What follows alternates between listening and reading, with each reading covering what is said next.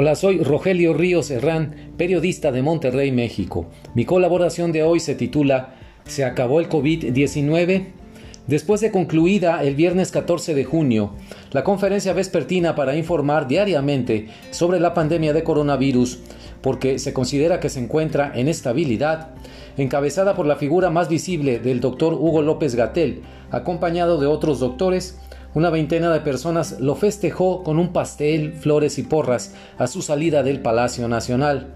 Ni tardo ni perezoso, López Gatel se tomó la foto con las personas, acarreados se les dice en México, y posó feliz ante las lentes fotográficas.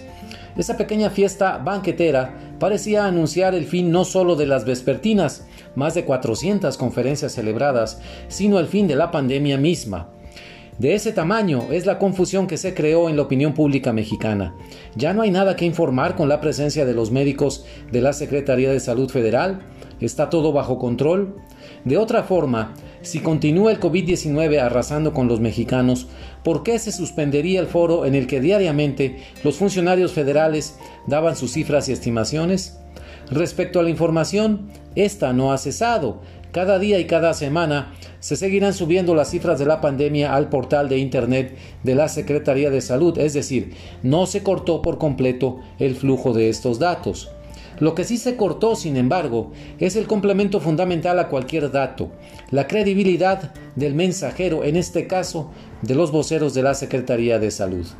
López Gatel y los médicos que lo acompañan en las conferencias vespertinas y que trabajan para él en la Secretaría de Salud se enredaron tanto con la información, la mutilaron o torcieron de tal manera que perdieron su credibilidad ante la opinión pública mexicana y la opinión pública internacional.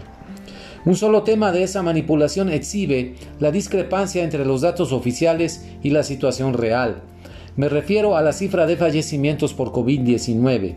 Al día 14 de junio se reconocen oficialmente 230.185 fallecimientos, 230.185 fallecimientos por esa causa, pero estimaciones que toman en cuenta las cifras de exceso de mortalidad para esta época del año elevan la estimación a más de 500.000 muertos, quizá incluso más de 600.000.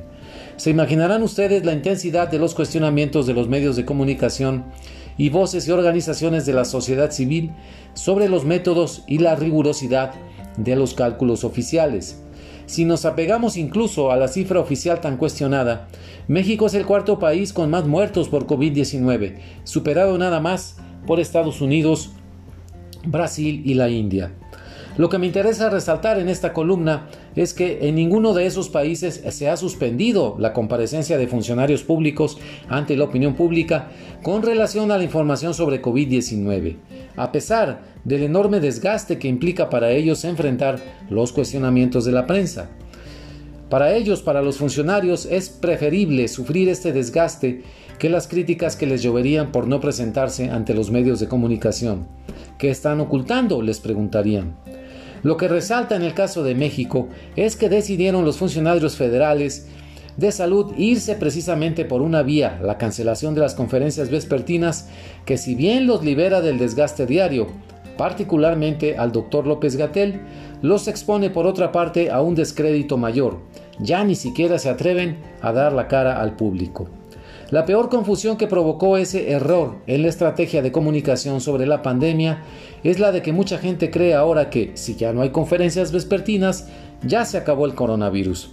Si el tema no fuera tan doloroso, me atrevería a compararlo con una película de comedia de errores, pero esto es una tragedia de errores.